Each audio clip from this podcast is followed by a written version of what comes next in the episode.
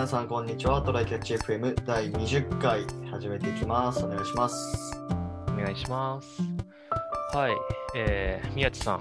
突然ですが、最近ツイッターの超一部界隈で話題のブッダボットなるものをご存知でしょうか？なんすか、それは。ブッダボットというのはですね、京都 University が、はつまり京大がね、あの、あ開発した、えっと、仏教対話 AI です。はあ、はい。何がコンセプトとしては あまあ、ブッダで悩みを解決っていう感じで、あの、伝統値として人工知能の融合と銘打ってやってるらしいんですけど、なんか流れとして、まあ、ど、どんなことをやっ、えーどんなモデル、どんな、えっ、と、形で、け形作られてるかというと、あまあ、その専門家とかが仏教の経典の学習データとか作っ一緒にエンジニアとかと一緒に作って、で、機械学習でいろいろ学習させて、で、あの、まあ、チャットボットをよろしく、あの、なんだろ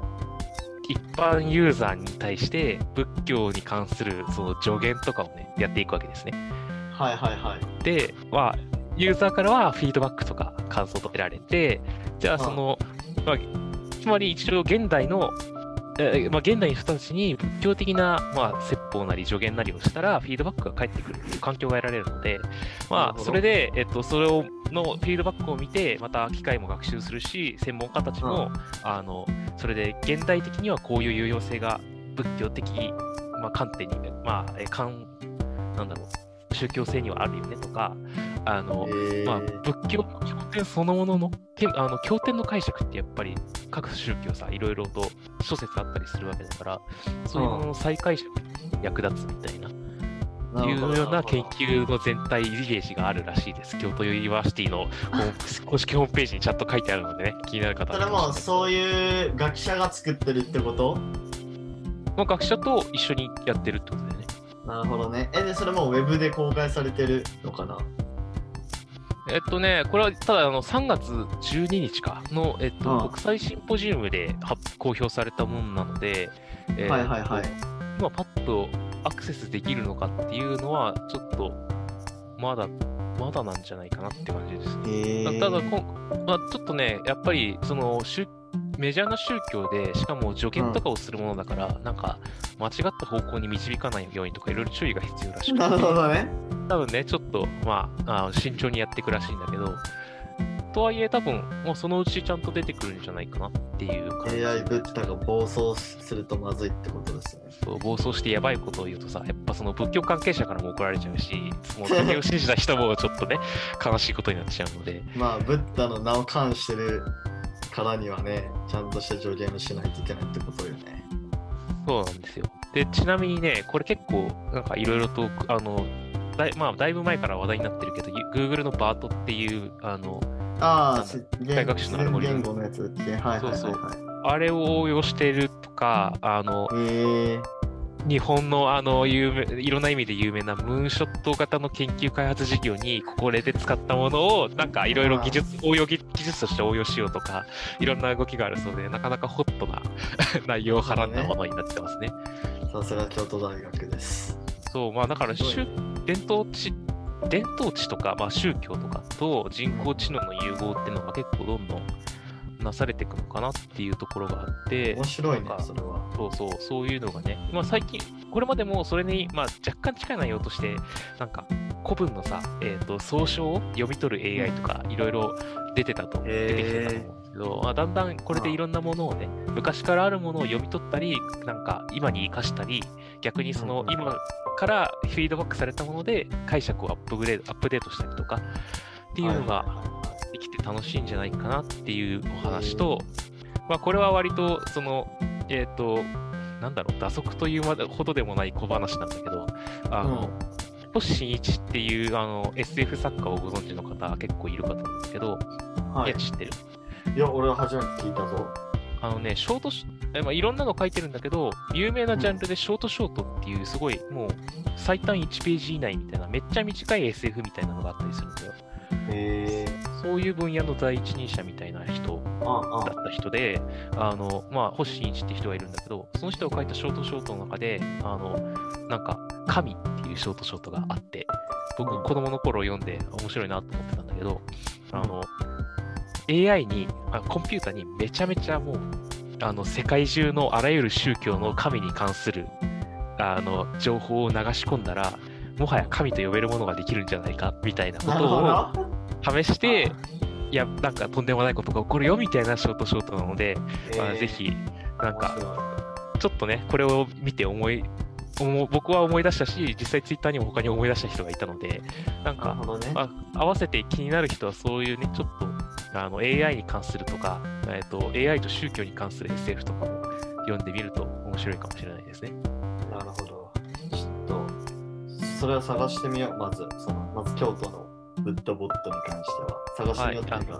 公開されたら使ってみよそうですね、ブッダボットってググると、まずこの京都大学の公式ホームページが出てくるので、なんかまず読んでみるといいんじゃないですかね。PDF でなんか4枚ぐらいで概要が書いてあります。う。ありがとうございます。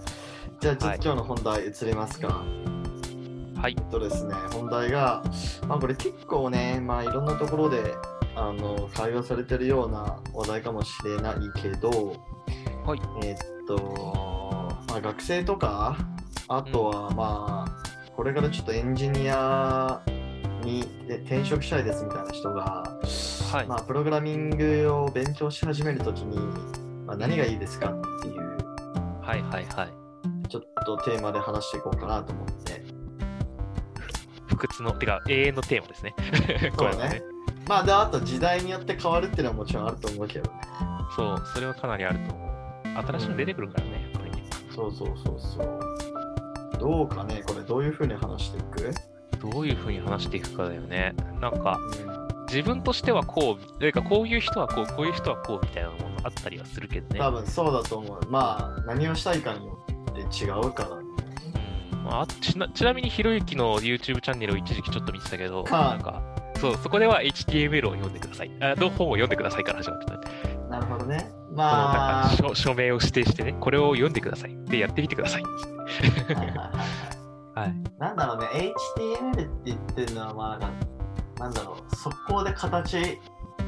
あることができるっていうところなのかな、やっぱり。うん、そこが、まあ、あ例えば僕の、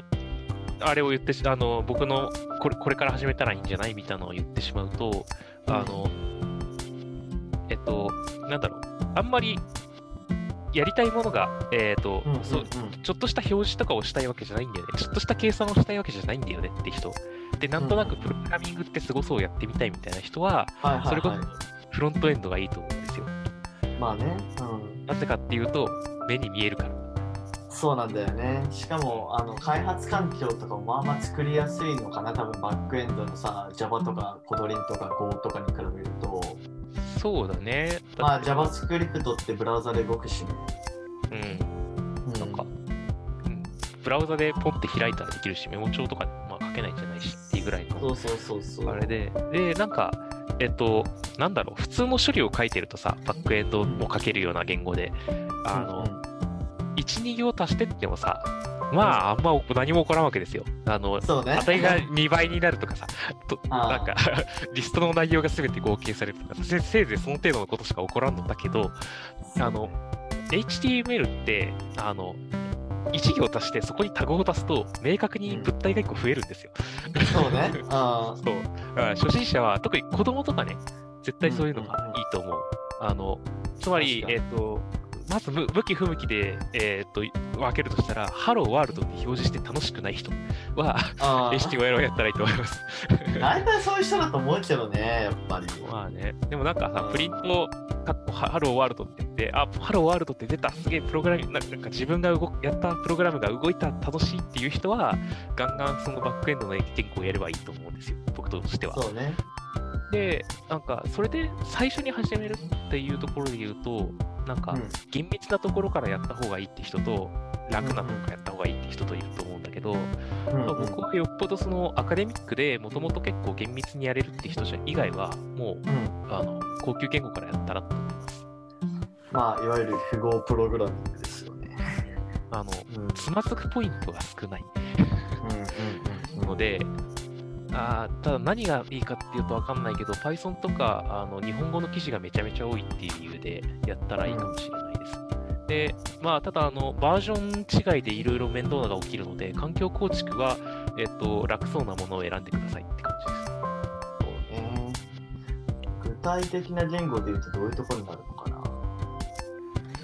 どうなんだろうね。どうなんだろう。なんか、うん、動かすだけだったら Python とか Go, Go 言語でも結構楽よ。あ、楽なんだ。俺書いたことないな。こそれにあれなんか、あの、なんだろう。バージョンがいろんな環境で、なんか、共存しちゃってどうこうとか、あの、ライブラリのバージョン管理がどうこうみたいなものが、まあ、初心者がやる範囲で面倒なことになることはまあ多分ないし、なんか、うん割と、えっ、と、Python と C の間ぐらい、やっぱ C プラの間ぐらいの書きやすさはあると思うので、あの、ちゃんと型はあるんだけど、なんか C とか C プラとか Java を初心者が初めて見たときほどの面倒くささはないはずです。うんなるほどね。っていう意味で、えっと、プログラミングする中身を楽しむ。あの、ああなんか、正確性とかそういうところじゃなくて、なんか中身を楽しむっていう意味では、そういうちょっと高級気味な言語をした方がいいと思ってる。っていうのがありますね。で、あとは、やりたいことが明確にある人っていうのが、また一つ枠があると思ってて、ああやり今のはやりたく、やりたいことがなくて、ハローワールドを楽しめる人、楽しめない人で分けてたんだけど、あ、なるほど。あのやりたいことがある人っていう意味では、それがライブラリとかあの調べたときの自分ができる、えっ、と、えっ、と、日本語、英語とかいう意味での言語の、えっ、と、調べやすさで見ていい。だから、あの、なんか R のライブラリに自分にフィットするものが多い。だから、あのグラフビオガとか、そのはいはい。いろんな、まあその1個の研究とか1個の調べ物に対して、まあ1つパッケージ作って、あの、うん。一個一個を描画しながらカタカタやりたいっていうんだったら R がいいし、なんか機械学習のこういうライブラリが多くて、これやりたいことがマッチするから Python だしとかっていうのもあると思うので、もうそれはやりたいライブラリが充実してる、もしくは調べる環境が充実してるものを選べばいいと思うので、それはやりたい、やりたい内容とプログラミング言語ってググって、ちょっと調べたら多分分かりますって感じです。結局ググる。まあ、だって、まあね、結局、ある程度絞られ、いや、どの言語でもできる、できちゃうんだよ。まあね。え NP 完全動向の話が始まる。あの、すべての処理ができますかみたいな話が始まるんだけど、結局、初心者が始めるっていう意味では、あの、調べやすい、つく、あうんの、始めやすい、調べやすい、書きやすいだと思うんですよ。そうね。だから結局ライブラリ充実してます、調べやすいですって知って決めていいと思うっていう、まあ、どれって言えないけど、基準としてこれで選んでいいと思うよっていうのが、僕の中での今ある結論ですね。俺はどうかな。まあ、まあ多分そのやりたいことがあるんだったら、それにね、合った言語があるんで、それやってくださいっていう答えになっちゃうけど、まあ、どこから、どの領域を攻めたらいいんですかっていうところで言うと、まあ俺フロントエンドなかなかいいかなと思うんだよね。